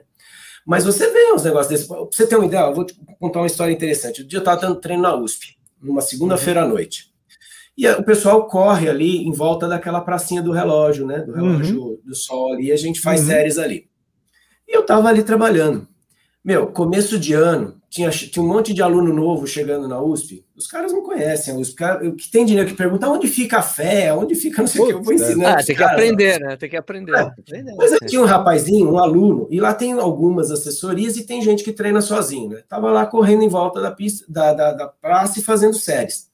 E veio um aluno, coitado, o cara olhou pro lado do carro, não viu o carro, foi atravessar a rua, né? E tinha um cara vindo correndo aqui desse do outro lado, que os caras correm na contramão. E o cara gritando assim: Olha a pista, olha a pista, olha a pista, olha a pista! Eu falei, aí eu segurei a menina assim, né? Porque ela ia trombar com o cara. Aí eu virei e falei, cara, que porra de pista, velho. Você tá na rua, velho. Você tá na rua, dentro da cidade universitária, que é uma universidade feita para os alunos, e você tá reclamando do cara que tá querendo atravessar a rua. Você entendeu? Então, quer dizer, as ah. pessoas não têm essa noção de tipo de saber onde elas estão, o espaço que elas, que elas utilizam e o respeito que elas têm que ter com as pessoas, sabe? Essa, esse, essa porra desse respeito é o que mata as pessoas, entendeu? Verdade. O cara chega lá para correr, pra, ele chega na USP de carro, ele xinga o ciclista. Aí ele pega a bike e xinga o corredor. Aí ele corre e xinga o carro do ciclista. É isso que acontece é assim, na USP. É, é perfeito. Perfeito. Aí depois tudo deu uma melhorada, né? Foi separou é. os Fora os motoristas de ônibus, né? Olha, meu, já, aconteceu, é... já, aconteceu, uma coisa comigo uma vez, eu tava com uma galera, quando eu tava com o pessoal da Adidas ainda, eu acho que a gente tava correndo ali dentro da USP, aconteceu alguma coisa que alguém tava correndo distraído e acabou trombando em um cara que tava correndo um pouco mais rápido. Não, o cara começou, é você, não sei o que, só que eu, cara, a gente tava com uma turma de umas 25 pessoas. Eu cheguei, ô grandão, vem aí, velho. Você não tá, você não é, você não é grandão, porque o cara era alto, sabe aqueles caras aqui, ah, ô grandão, vem aí. Você não, você não é, você não é machão, vem aí pra cima Foi. agora. Você não tá é falando o cúmulo o cara sair de casa. Aí, pô. Pô, é o cúmulo o cara sair de né? casa para treinar e, e, ter que fazer, tem que ter uma situação não, dessa. Perdi, né? tem umas coisas que eu já aprendi é, na, na pista aqui de Jundiaí aprendi com o tempo do convívio com as pessoas, porque a pista mesmo, né? Tem uma pista de. Foi um dos motivos de eu ter mudado para o Jundiaí que tem uma pista pública de atletismo aqui. Tesão, então, tesão de pista. Então, daí, no início, quando a pista era de Saibro, então não tinha raia, então tinha umas confusões ali que sempre acabava alguém começando a caminhar na raia 1. Daí tinha meus amigos, ah, sai da raia, ficava xingando. Aí eu chegava assim para a pessoa, na boa, olha, com licença, Olha, a gente corre rápido aqui porque a gente tá fazendo um treino. Será que você não poderia andar um pouco mais para lá? Que daí você não tava. O cara, pô, lógico, eu não sabia, obrigado. Né? E depois você vê aquela coisa de você tá correndo devagar e alguém ficar gritando: olha a raia, olha a raia. Amigo, na pista, quem tá rápido passa por fora. É, é assim que funciona. A não ser que você esteja fazendo um fartlek na pista, daí você vai para raia 2 quando você tá na parte leve. Mas quando você tá lá, você tá fazendo seu treino de ritmo, o tá todo mundo no máximo, né? Eu tô lá, eu tô, por exemplo, eu tô lá fazendo 4,30, treino de ritmo, plá, plá, plá, vê um cara que tá correndo tiro, vai fazer 4 para 1, ele passa por fora. Eu não vou abrir pro cara passar. E se o cara vai lá, ah, amigo, dá licença, ele passa por fora, pô. Né? É uma é. coisa que você vai aprendendo com o tempo, mas mesmo assim, essas coisas de falta de educação você vive em qualquer canto, né? É, é, é, a porra da educação, né? Que falta às vezes nas tá. pessoas. Mas tudo bem, vamos que vamos, né? Beleza? Aliás, fazer... desculpa só, a minha primeira, minha, experi... minha primeira experiência correndo na USP, eu fui xingado por um ciclista. Cara, ah, isso há, há 20 anos atrás, velho. Eu falei, ô, o quê, meu? Falei, o quê? Você sabe que é engraçado, né? Falei, cara, a primeira vez, minha primeira experiência na USP foi quando eu treinei, quando eu, treinei, eu comecei, tinha começado a treinar na 4N1. Daí o Aulos, olha, você vai até ali, volta, não sei o que lá, a gente marca aqui o tempo, tá bom, saiu correndo, o cara deu um berro pra mim, não sei o que, eu, cara, pelo amor de Deus. É, é, é, um negócio louco, porque eu nunca fui xingado por ciclista, nunca tive problema com ciclista, e o pessoal, e eu tendo muito na USP, é um negócio engraçado esse, esse tipo de coisa, né? Mas enfim, isso é. Deve ser admiração, eles devem admirar é, os japoneses. Ah, sim, com a velocidade que eu corro, deve ser meu cabelo. É, eles devem olhar o Yuki Kawabushi correndo. Ah, não, depois da, né, depois, depois da cólera, né? O Nish, o Nish corre de fone de ouvido, por isso que ele não ouviu o cara xingando ele. Ah, não, mas meu fone de ouvido ele é aberto ainda, ele é aquele de, de, condução óssea ainda. Eu escuto tudo que o pessoal fala. Senão, como é que eu vou dar tchau pros amigos? Tem, tá, é, lógico, é. É, aqui no Brasil eu não posso correr, por exemplo, aqui no Brasil eu não posso correr de, de fone de ouvido prova. Não dá, porque as, as pessoas vêm falar com a gente, né, Nicho? Ah, Nicho sabe disso. Eu nem quero. Prova eu acho que não pode correr de fone de ouvido. Pô, eu também não. Eu, aliás, eu, antes, antes mesmo de eu ser o Sérgio Rocha do Corrida no Ar, eu, eu fui o Sérgio Rocha da, da revista Contra Relógio, mas eu sempre gostei de conversar com as pessoas na prova. Sempre fiz isso. Sempre fiz. Já quando, ah. quando eu fui correr a maratona do Porto alguns anos atrás, acho que uns dois anos atrás, eu estava correndo a maratona do Porto. Sabe quando você, tudo, vocês todos já viveram essa situação. De alguém tá correndo perto de você com chave no bolso. moeda, moeda. Só que, cara, no meio da maratona, check, check, check. Aí quando o cara passou por mim, eu falei, nossa, graças a Deus, eu não aguentava mais esse cara correndo com essas moedas no bolso. Tinha dois caras correndo, não, dois portugueses. Sérgio Rocha, o que você está fazendo aqui no Porto? não, aquele cara correndo com a chave não aguentava mais. É, o Serginho Xavier tem um texto ótimo sobre isso. O Marquinhos Quitarrara aqui, o Marquinhos Quitarrara, tá falando aqui. Tô cansado de gente olhando para mim chamando de niche, porra. Aí, ó. Tá igual, mano. Ainda mais Conradeiro, né? Pô, os dois Conradeiros. eu não sou o niche, caralho. Mas eu sei quem é, mas eu sei quem é, ele falou aqui. Ai, que porra, viu? Vou te falar. Vai, pergunta Fala aí. Você ia fazer uma pergunta, Vini? Não, a minha, a minha, falando de treinamento aqui, você é da linha, você é um, o cara mais volumeiro ah, ou pancadeiro? Ele fez a pergunta que ia fazer, tá vendo? Olha que ah, é, boa, a pergunta estava aqui no meu livrinho aqui, deve estar. Não, eu estava pronto para fazer. O que, que você gosta mais aí? O que, você acha? Volumeiro é, o que, que mudou? Não, pode ser Mas isso. que mudou. Mas, mas é, é, isso, exatamente. Pegar esse isso. contexto do início até, de, do início até hoje. Isso, isso, isso. Boa. É, não, é assim, do, do, do, começo até hoje eu fui mudando, assim, do começo da Zetrec até agora, eu fui mudando o formato de treino e também fui mudando o meu perfil de treino, né? É, porque com esse lance de você é, conhecer as pessoas e, e, e tentar aproveitar o melhor que elas têm, a gente faz um estilo de treino diferente de um para o outro, né? Então, por exemplo, tem muita gente, e aí entra um outro, um outro lance que é o, o envolvimento com a prova. Né? Então, por exemplo, você pega lá com o.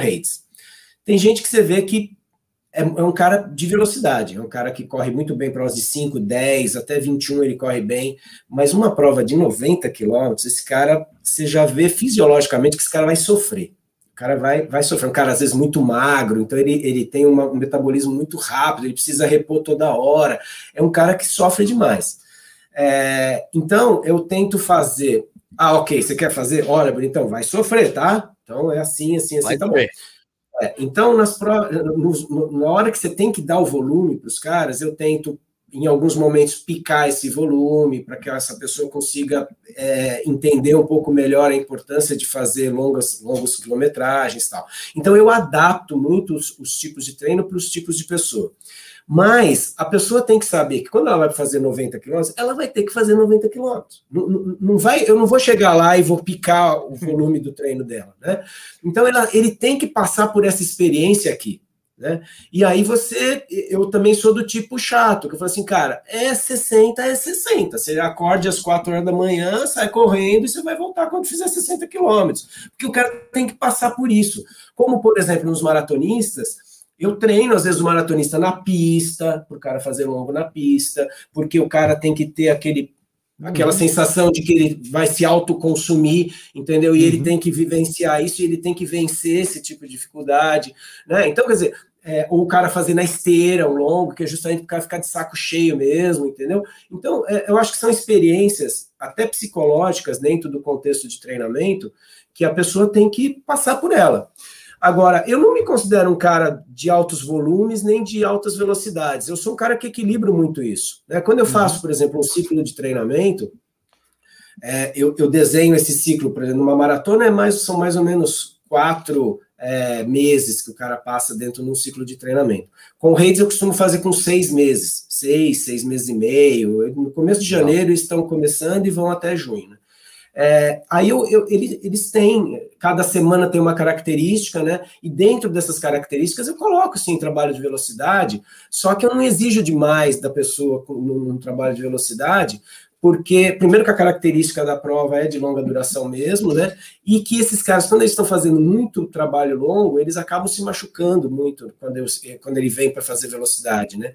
Então, é, além de todo o arcabouço de cuidados que você tem, olha, você tem que tra trabalhar fortalecimento, você tem que fazer lá um trabalho de massagem, você tem que fazer outras coisas que envolvem o treinamento que a gente coloca, eu também tenho esse tipo de cuidado, né? Então, quando eu vejo que o cara tá com uma velocidade boa, tá com uma técnica boa de corrida, tá bom, é mais ou menos por ali que eu quero, se o objetivo dele for uma prova longa. Agora, se a prova dele for de velocidade, aí, meu, aí tem que fazer velocidade, aí são treinos Pancada. talvez mais curtos e porrada e dentro do, né, dentro do que você quer. Cara, eu quero esse tempo aqui, ó. Não adianta você me fazer, ah, tô cansado. Eu falei, então você tá cansado? Lá na prova vai vir esse reflexo do cansado. Depois você não vem me falar que você não conseguiu fazer os seus 35 minutos que você quer fazer nos 10K por conta de estar tá cansado. Então, você está cansado, então, você vai mostrar lá, entendeu? Então, tem um lance de você também compartilhar os, os, os, as responsabilidades, né? Antigamente o cara falava assim, ó, oh, Zé, que eu quero fazer a maratona, você se vira aí, entendeu? Eu falo, ah, tudo bem, eu me viro, mas você vai fazer o que eu for colocar para você? Então, esse, esse cara tem que dividir comigo, né, a responsabilidade, e saber que se a coisa não está fluindo, né, do jeito que tem que fluir, e falou assim: não, tudo bem, então era 35, agora vai ser 37, porque não, eu não consegui fazer aquilo, então não é o momento. E tá tudo bem, para mim tá tudo bem, então vamos trabalhar para 37, vamos ganhar a experiência do 37, depois, se na próxima, no próximo ciclo você quiser fazer 35, a gente vai para 35 juntos. E eu tô sempre junto com você, cara. Eu tô, eu tô ali, eu, eu faço uma coisa diferente, mas eu tô correndo com você ali. E aí as pessoas vão entendendo esse tipo de coisa. Então, não, não sou nem velocista e nem fundista, eu sou sou a prova, né? Eu tenho que fazer o que o cara tem que fazer. Você, você acha que com o passar do tempo, é, o treino de qualidade, não, não gosto muito desse termo, porque é deixa entender que o resto não tem. É de intensidade. Ah, isso, que o treino de intensidade ele ganhou mais espaço nos maratonistas, porque eu lembro da época que eu comecei lá em 2002, só rodava. Porra, meu, ninguém só rodava, rodava, rodava, Tem rodava, rodava. O tempo meu Deus do é céu. menor, né? Você, daí você começa é, a aplicar é. mais. Me é, parece que a intensidade ganhou um pouco mais de espaço, né? Faz, faz sentido isso? Faz sim, mas olha só, tem um lance interessante aí, Vini. É, as pessoas têm uma tendência de rotular algumas coisas com algumas coisas que a gente já fazia antigamente. Né? Uhum. Então, por exemplo, o cara chega e fala assim: ah, o, o crossfit criou-se não sei o que do crossfit. Aí o crossfit o fala, cara, intervalar, o hit, hit, nossa, hit. High intensity interval training. Isso foi inventado pelo. Como é? Joshua Gershler, né? O Gershler, né? Não é isso? É o Sei lá. Ah, Jorge, é o, alemão que criou essa porra lá. É, circuitão do que os caras faz tempo. É, Gusta Rona, Gusta Gerson, sei lá, sei o nome do cara. É, então, as pessoas tendem a rotular de novo algumas coisas que a gente já vinha fazendo, entendeu? Agora, tem algumas coisas que são precisas científicas. Só uma interrupção, desculpa, Zeca. Eu, quando eu, eu teve uma época que eu fiz crossfit para entender o crossfit, né? Eu escrevi uma matéria na revista Contra Relógio. Daí eu me lembro de eu ter chegado no, lá, lá para fazer, daí um cara, ô oh, Sérgio, você correu hoje? Corri. O que, que você fez? Eu fiz aqueles treinos que o Vanderlei de Oliveira mandava fazer, né? Ah, eu fiz quatro séries de quatro tiros de 400 com 40 segundos entre os, entre os 45 segundos entre os tiros e dois minutos entre as séries. Ele, ah, mas isso é crossfit? Não, isso é treinamento intervalado, amigo. e a gente faz há muitos anos. Tradicionalíssimo. É. é, entendeu? Então, mas aí o que, que acontece? Tem algumas pesquisas científicas que mostram que, que realmente você, com o trabalho de intensidade, você tem algumas melhorias que acabam tendo. Então, se você conseguir, se você souber colocar aquilo, você tem algumas vantagens. Mas tem algumas outras coisas que influenciam também, né? Então, por exemplo, se é um cara que faz abaixo de três horas na maratona, você, você sente que a, a maratona para ele tem um efeito diferente de um cara que faz em quatro horas. Né? Então, algumas coisas que você trabalha com o cara que faz a quatro horas, para ele poder baixar para três e meia, são totalmente diferentes do que você faz com esse cara de quatro, de duas horas e quarenta, duas horas e meia, entendeu? Então, aí, esse cara de duas horas e meia, você pode trabalhar de uma forma mais intensa e deve trabalhar até de uma, de uma forma mais intensa para esse cara poder baixar a média dele, para ele poder melhorar o tempo dele. Já um cara de quatro horas, você não, você vai dar um outro tipo de pegada para ele poder entender o processo dele, então ele vai, você tem que equilibrar um pouco mais esse, esse lance do intensidade e volume. Mas sim, então, quer dizer, então quando você tem caras mais rápidos, você pode trabalhar um pouco mais intenso. Agora, também tem uma outra coisa que a gente precisa constatar, né? Por exemplo, se vem um cara de 45 anos, você tem que sempre questionar o cara até quando você quer correr. Porque, assim, quanto mais intenso, você está exigindo mais do cara. E você tem um automóvel. Se você exige muito do automóvel, a vida útil desse automóvel é menor. Né? Então, é, é, por mais que você fale, olha, fortalecimento, alongamento, massagem, você está tentando cuidar daquele teu automóvel para que quando você, né, quando você coloca intensidade nele, ele responda bem e tenha uma vida útil grande. Quando eu trabalhava com, com competitivo, a última coisa que eu pensava era isso. Eu não quero saber se o cara vai ter dois anos, cinco anos, dez anos de esporte. Eu quero é ganhar o campeonato. Eu quero é claro. é ganhar, fazer o cara chegar, você entendeu? Então você não olha para isso. Essa é a grande diferença do competitivo para o amador que a gente tem. No amador você tem que contar que o cara, meu, o cara não quer chegar com 50 anos e não conseguir mais correr, porque você mata a vida do velho. Entendeu? Então você tem que pensar nisso. Então, você fala, olha, eu posso te dar, você está melhorando, eu vou chegar aqui, vou conseguir aqui. Então eu vou dosando esse tipo de coisa, levando em consideração uma longevidade para o cara também, porque senão Entendeu? Pô, show. Bom, bom. Ô, Uma aula. Deixa, deixa eu fazer a minha pergunta também, né? Tá difícil fazer Manda pergunta. nisso. Peraí, deixa eu perguntar uma coisa antes. Peraí, Nish, mais uma. tá louco, né? É, quanto vai ser Corinthians e Sport? Não, tô brincando. É... Ô, Zeca, é o seguinte: tem, é, vou, vou, vou sair completamente aí do, do, do assunto do, do, da pegada do Vini para per perguntar para você, Zeca, e é, também para Zetrek, né? É, tem alguma prova que você sonha em fazer? E você tem alguma prova Porra, que você é a minha sonha que, não, e tem uma prova que, que, que, que ele sonha que um aluno dele, um atleta dele faça também. Aí pode ser aquela até extrapolar, né? Porque às vezes o, o Zeca não quer fazer uma determinada prova, mas ele queria que um dia, quem sabe, um aluno dele fizesse uma super prova aí que eu não sei qual que é. Tem um pouco É, disso aí? ó, tem assim, tem um pouquinho assim. tem- Assim, eu posso te dizer assim, sem querer ser bobo, né? Que eu, que eu acho que às vezes algumas, algumas opiniões são meio bobas, dependendo da forma que você coloca, né? Eu já corri tanta prova aqui no Brasil que ficou meio cansativo correr. Então, o cara fala em circuito das estações, é, série Delta, séries. Né, Nada eu já não, mas é, não faço mais essa prova. Eu mais fico lá na chegada. do mesmo, né? É, isso, eu fico na chegada, fico tirando foto dos caras chegando, eu já passo automaticamente pro WhatsApp dele, então quando o cara chega na tenda, ele pega o celular e já tem a foto dele na chegada. Então eu prefiro fazer isso, que eu acho que é muito mais legal, eu atraio, eu grito pro cara tal, isso é a minha função. Eu gosto, eu tô curtindo mais fazer as, as provas internacionais, e dentre elas, eu tenho dois grandes objetivos. Um é eu tentar fazer as 10 com raids, né, eu tenho quatro já, Oh, meu É. Deus do céu. então, Só mas é um, mas é uma conta anual que eu faço, sabe? Ah, legal, fiz cinco, beleza, agora tá, vou pensar né? na sexta que ano vai que dar? vem, Vai dar. e assim vai, né? Então esse é um objetivo que eu tenho aqui junto com os meus alunos, né? E eu tenho essa equipe de ultramaratonistas, são uns 10 caras, 12 caras, que eles sempre tudo se movimentam na mesma, no mesmo objetivo. E a gente treina junto, corre junto, né?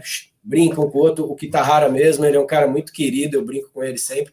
Mas a Kitahara gente. é o Nishi, é isso? Kitahara. É o É, Nishi, é o- é é Ele, Nishi. ele é, é um nicho melhor, viu? Ele tá correndo melhor que eu, viu? tá correndo E, mais que eu. e, e, e, e o outro objetivo é tentar fazer as seis majors, né? Eu, eu falta Londres, que é, é o grande tesão da minha vida, é fazer Londres, é, Boston e, e Tóquio. Tóquio eu tinha deixado por último, que é a mais cara, né? Então eu fui e falei, enquanto isso eu vou guardando dinheiro para poder ir fazer Tóquio.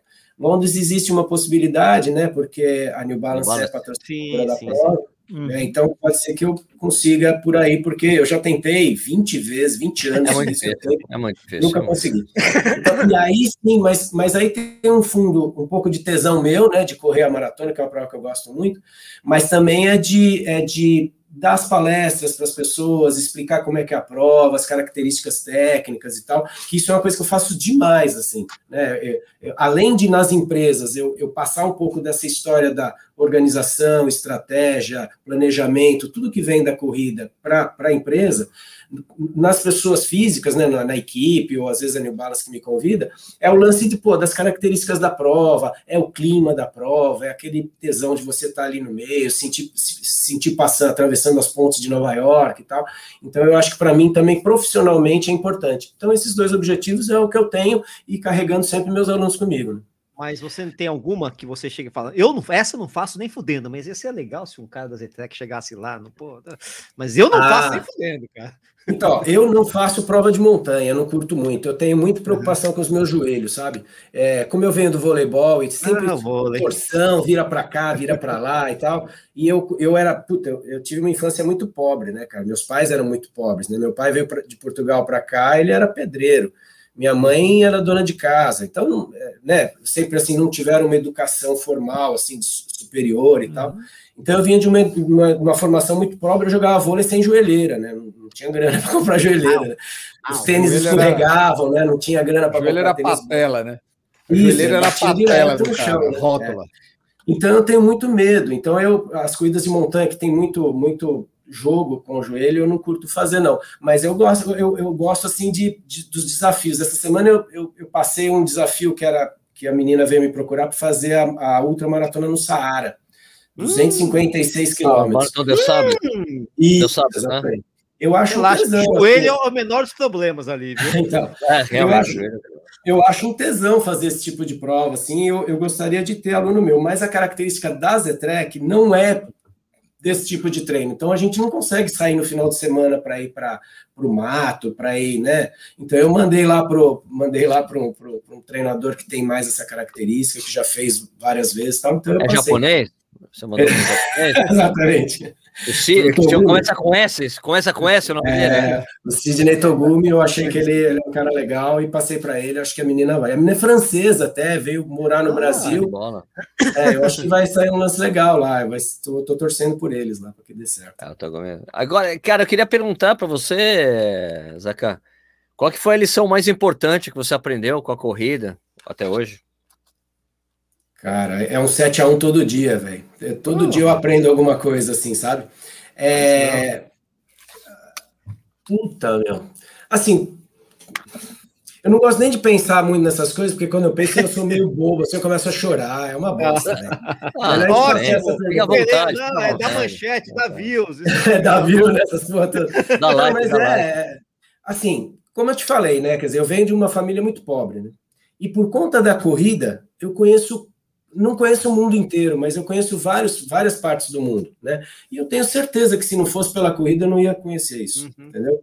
É, é, então, eu, ao mesmo tempo que a, a corrida me trouxe várias coisas legais, ela me traz a responsabilidade de ter que passar uma boa informação para as pessoas, né? Eu, eu sou muito chato com isso, cara. Eu, eu me cobro demais, entendeu? Tem coisas que eu, que eu fico empurrando com a barriga porque eu me cobro tanto que eu, que eu sempre quero fazer muito bem e aí acabo não fazendo porque eu não consigo, sabe? Eu, me perco um pouco nisso, né?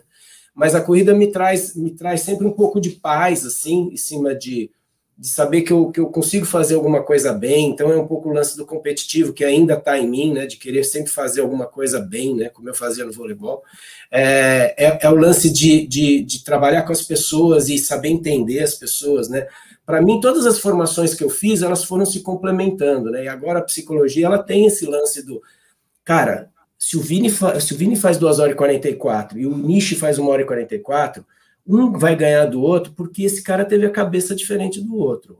O que decide é a cabeça do cara. Então, é, isso é importante, você conseguir treinar esse cara para que a cabeça dele influencie de uma forma positiva. Então, essas coisas são, eu acho que é gostoso, é bonito, sabe, no esporte, que o esporte existe há tanto tempo e tem um monte de coisa para a gente descobrir e que as pessoas não veem. Chega lá, o treino é assim, assim, assim. Caraca, não é só isso, velho. A gente tem que entender mais desse cara, a gente tem que se aprofundar mais. E ao mesmo tempo, quando você consegue se aprofundar e esse cara dá o resultado, puta que pariu. É aí, aí eu choro pra caralho. Legal, né? Choro pra pegar, choro sozinho.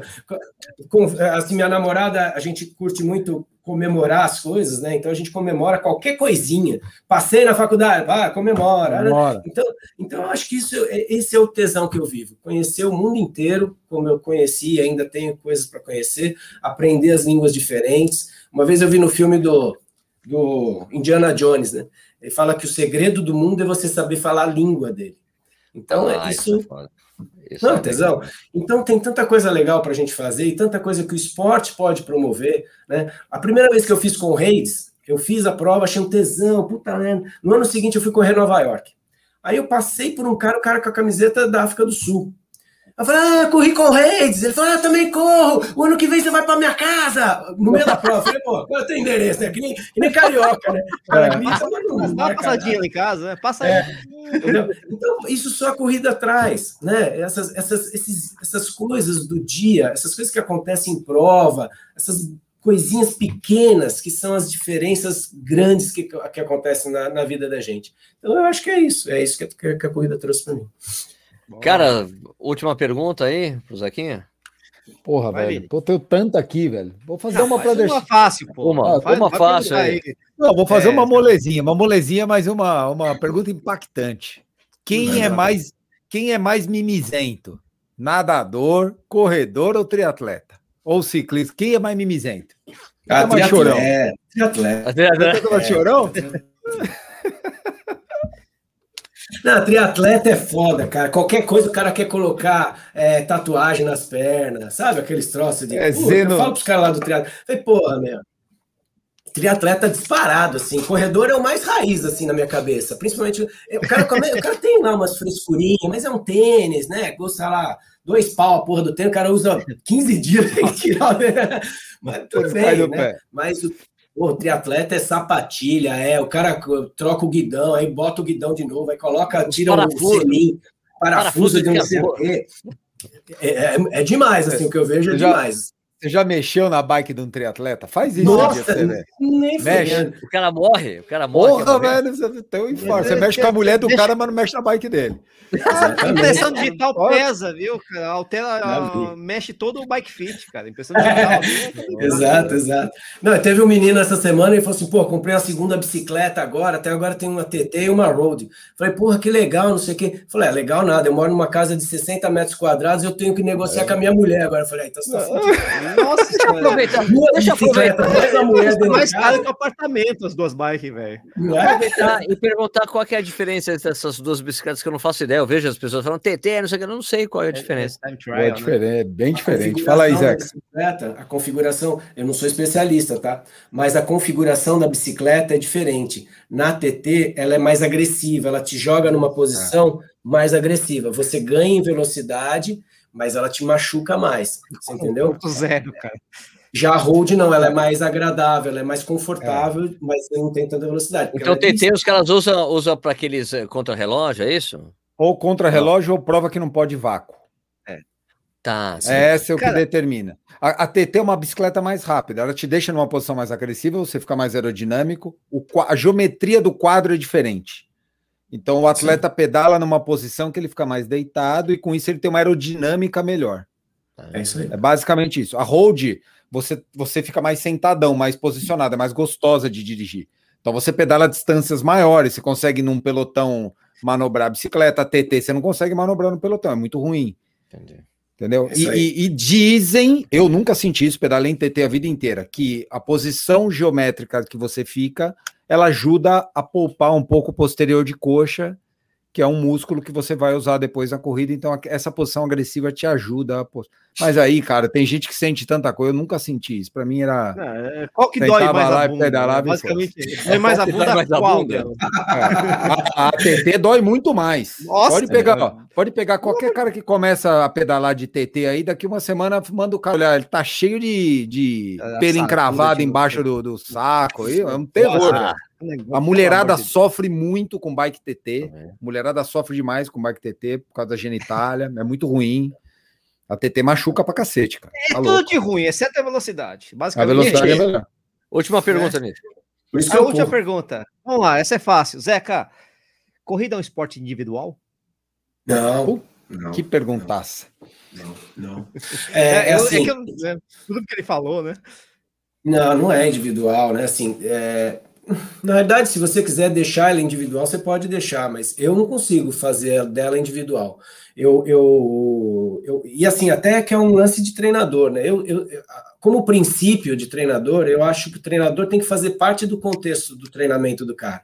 Então ele tem que estar junto com o cara no treinamento. Então eu sou um cara que quando eu dou treino lá no Ibirapuera, eu, eles correm uma parte, mas outra parte eu tô junto. Eu as séries eu tento fazer lá perto de mim para ver como é que tá a postura e tal. Eu, eu, sou muito chato nisso. Então, ela já para de ser individual ali, né? É, você tá sempre com alguém correndo, você faz amigos, né? A parte social é muito importante. E, cara, e quando eu tô sozinho, que eu saio de casa, eu boto o meu Iron Maiden aqui, o meu, meu Queen e tal, que eu curto. Ah, e, vou Dixon, né? Oh, e vamos que vamos, é rock na cabeça, eu vou sempre curtindo. É muito. Não consigo ver é a corrida. Piano e roqueiro, velho. Ah, é, não, não, consigo ver a corrida como, como uma coisa individual, apesar de oficialmente ela ser um esporte individual. Ótimo. Zeca, como é que as pessoas entram em contato para treinar com você, com a Zetrek? Como é que funciona aí? Fala aí. Ah, Zetrek, direto, zetrek.com.br. É, eu tenho um programa individual, né, que eu faço é, que eu junto coaching, que chama de coaching esportivo, né, que eu, eu, junto o lance do coaching com a preparação física também. É, que aí o cara entra em contato comigo aí, ó, eu coloquei na minha assinatura lá, eu coloquei o meu endereço de, de, de Instagram, as pessoas falam comigo, eu monto. É, dentro desse programa, putz, é super restrito, tem super pouca gente, porque é, eu não tenho quase horário, né? Então eu, eu, fechei meus horários em cima daquilo, então são poucas coisas, são poucas pessoas. Mas na Zetrec, é zetrec.com.br, ele consegue fazer inscrição pelo próprio site, ele escolhe o, o programa dele, pau na máquina, vamos que vamos. Show de bola. Pô, Zé, eu queria agradecer muito o seu tempo com a gente hoje, foi sensacional, puta, é um cara querido por todo mundo aí do universo da corrida e por a gente também. Obrigado aí pelo seu tempo, cara. Joia, obrigado, gente. Serginho, Vini, Nishi, pô, vocês são pessoas queridas, né? Então, quando a gente conversa com gente que a gente gosta, fica super divertido. É, isso, é, isso é o que move, né? Valeu, gente. Obrigado. Stuque, Fala, Sérgio, dá para fazer mais uns três programas com esse homem aí, né? Fácil, Fácil né? né? Fácil, dá para desenvolver muito. Caderninho, caderninho hoje tem duas páginas, encheu. Cadê caderninho, encheu. Obrigado, obrigado, Zeca, valeu. Foi um prazerzão, velho. Que papo bacana. Isaac. Sabe que eu lembrei, cara? Que eu lembrei que quando a gente entrevistou, a gente não, né? Quando o Zeca foi lá no Corre 89, eu não pude entrevistá-lo. Né? Não foi? Só o Sérgio, só o PH. Por quê? Porque estava nascendo o Rafael. Foi no dia do, nascimento do, do, do nascimento do Rafael. Né? A pena, né? Mas pelo menos agora consegui conversar com o Zeca. É, conversar com o Zeca a gente conversa direto, né? Mas conversar aqui no, no coisa. No, também teve o especial da Conrads, né? Mas agora foi um programa dedicado só para ele. Foi legal pra caramba. Putz. Legal. O Zeca Obrigado. faz parte do, do, dos caras privilegiados que eu passo ela, quando eu corria na USP e passava lá para pegar água. Nossa. Privilegiado. Né? pegar uma água aqui. o, o, alvo do furto da água, né? É, furto não, né? É, era o Zé, que é o Mário Sérgio, o Adriano, é. o Bizão. Posso pegar uma água? É, pode continuar, com o prazer. Água ainda tem lá, a gente tirou lá umas frutas, mas água tem. A gente queria agradecer a audiência de vocês, o Corredor ao Vivo, a gente faz todas as quartas-feiras às oito e meia da noite, podcast no dia seguinte, também tem o Corredor Sem Filtro, para vocês escutarem todas as segundas-feiras. Obrigado pela audiência de vocês, a gente volta na semana que vem com mais um Corrida ao Vivo, obrigado. Gente, vamos fazer o tchauzinho agora? Fazer tchauzinho. Tchau, tchau, tchau.